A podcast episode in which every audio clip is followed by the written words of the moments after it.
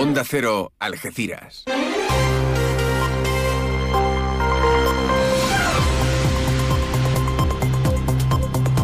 Más de uno. Noticias del campo de Gibraltar con Alberto Espinosa. Muy buenos días, señoras y señores. Tiempo para conocer la información del campo de Gibraltar en este miércoles 22 de noviembre de 2023.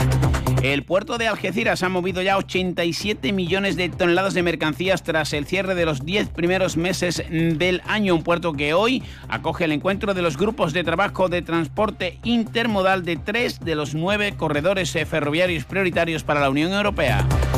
La Junta de Andalucía ha invertido desde 2019 un total de 125 millones de euros en la mejora de las infraestructuras y servicios sanitarios de la provincia de Cádiz. Varios de esos proyectos están en el campo de Gibraltar. Precisamente en el ámbito sanitario, hoy el mercadillo de la línea acoge una vacunación sin cita previa contra la gripe y COVID-19 para personas mayores de 60 años, embarazadas y con patologías de riesgo. Se puede acudir en horario de 9 a 2 de la tarde. El alcalde de la línea, Juan Franco, va a solicitar una reunión con la consejera de empleo para aclarar todos eh, los detalles de la situación de la residencia Tiempo Libre. Un Juan Franco que ha participado en eh, un encuentro de interior donde se ha expuesto ante expertos europeos el plan Campo de Gibraltar como ejemplo de lucha contra el narcotráfico. Noticias que desarrollamos hasta las ocho y media de la mañana, como siempre aquí en la sintonía de Onda Cero. Ahora lo que hacemos es marcharnos hasta la MET para conocer la previsión meteorológica. Lo hacemos hoy de la mano de Marta Alarcón. Buenos días. Muy buenos días. En la provincia de Cádiz tendremos cielo poco nuboso despejado con temperaturas mínimas en descenso y máximas sin cambios, quedándose en valores de 20 grados de máxima en Cádiz, Algeciras, Jerez de la Frontera y Rotao 19 en Arcos de la Frontera. El viento será de noreste, en general flojo. Es una información de la Agencia Estatal de Meteorología. Gracias, Marta. 8 y 22 minutos de la mañana. Comandante Fermín, ve un campo de asteroides entrando por el ala derecha. Comandante no, es un campo de asteroides, es la semana del Black Friday de Toy Planet. Desde el 20 al 26 de noviembre, en Toy Planet, cientos de juguetes con descuentos de hasta el 70%. Descuentos de hasta el 70%. Tiendas Toy Planet. La Navidad es la estrella de nuestro planeta. Juguetería Toy Planet. Estamos en el centro de tu ciudad, en Algeciras, La Línea, Los Barrios y Tarifa. Todos aquellos que ya conducen el número uno se sienten únicos, especiales. Y ahora, para que más gente pueda sentir esa increíble sensación, Hyundai pone a tu disposición el Tucson con unas condiciones inmejorables. No esperes más y disfruta ya de la increíble sensación de conducir el número uno en ventas. Permotor, tu concesionario oficial Hyundai en Algeciras.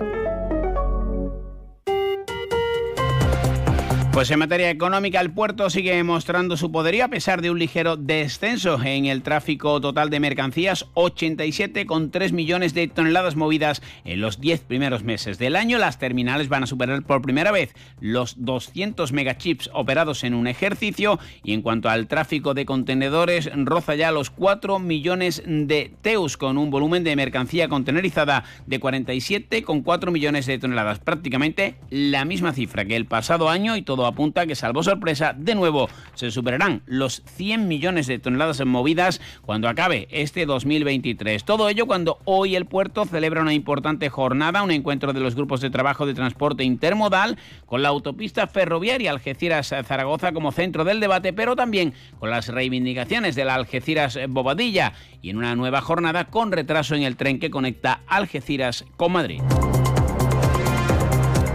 Hablamos ahora del llano amarillo porque sigue el debate entre el Partido Socialista y el Partido Popular en base a la sentencia del TCJA que va a ser recurrida por el ayuntamiento y también por la autoridad portuaria. En el pleno del próximo viernes el Partido Socialista va a presentar una moción para pedir prudencia por esa sentencia que afecta solo al estudio de detalle. Rocío Roal. Este proyecto ha sido eh, declarado nulo por una sentencia.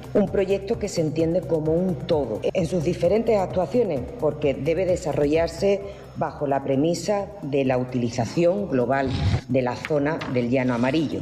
Una Rocío Raval que también aludió a la situación de la escalinata. Le contesta la delegada de urbanismo Jessica Rodríguez en primer lugar con el llano amarillo.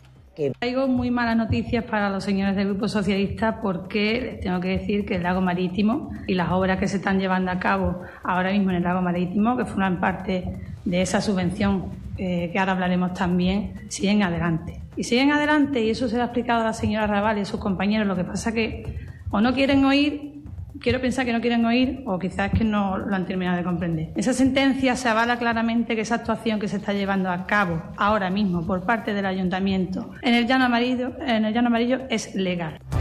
En cuanto al conflicto de la escalinata, Jessica Rodríguez, también María Solanes han vuelto a recordar que fueron los alcaldes del PSOE, en concreto Juan Antonio Palacios y posteriormente otros los que están imputados. Finalmente eh, la situación se resolvió favorablemente a ellos, pero que la inauguración de la plaza en torno a la escalinata la llevó a cabo el propio Palacios. Rodríguez. Estaba aplaudiendo la escalinata el día de la inauguración, era la señora Raval con sus compañeros. Los imputados son señores del Grupo Socialista los que han estado. El alcalde, y tenemos documentos que lo demuestran, no era concejal incluso ni cuando se votó llevar a cabo ese parking. Quien concedieron la licencia ilegal fueron ellos cuando gobernaban. Quien hicieron un plan de movilidad donde se establecía que la cota cero estaba en la Plaza Alta y no en el Paseo Marítimo, eran los señores del Grupo Socialista. Hablamos de sanidad, recordándoles eh, ese punto de vacunación en el mercadillo de la línea de la Concepción desde las 9 de la mañana, pero también con esa inversión de la Junta de Andalucía, un total de 125 millones para centros de salud, por ejemplo, en los barrios o nuevos edificios en Algeciras. Eva Pajares es la delegada provincial. En el campo de Gibraltar ha sido objeto de una especial atención por parte de Juanma Moreno y de la Junta de Andalucía. El Hospital Junta Europa de Algeciras, que se convirtió en universitario en 2022, la reforma de los laboratorios de microbiología, que fue una inversión de más de 340.000 euros, y hematología, con más de 200.000 euros, así como las reformas de la UCI polivalente, con más de 850.000 euros de inversión, y el área de obstetricia y bloque quirúrgico de partos, con más de 600.000 euros de inversión. 8 y 27 minutos de la mañana les estamos contando las noticias del campo de Gibraltar aquí en Onda Cero. En Enotienda El Decantador preparamos cajas personalizadas para que esta Navidad solo usted decida cuánto quiere gastar en su regalo de empresa.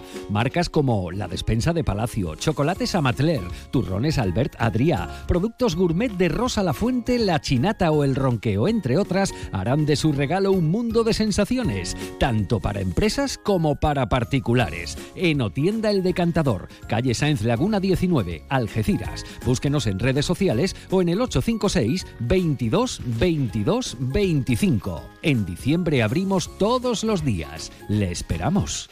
Fino, amontillado, oloroso, palo cortado. Pedro Jiménez. Don Zoilo, todo Jerez en una gama de sherries exquisitos embotellados en rama.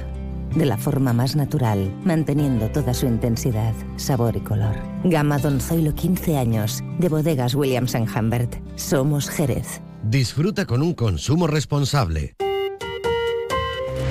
Información de servicio. La empresa municipal de Malgesa en Algeciras informa que hoy desde las 9 de la mañana y hasta las 3 de la tarde está previsto un corte en el suministro en la barriada de San Isidro que afectará principalmente a las calles Buenaire y José Román en el tramo entre el cruce con la calle Libertad y la avenida Blas Infante, aunque también se podrían ver afectadas zonas de la calle San Antonio.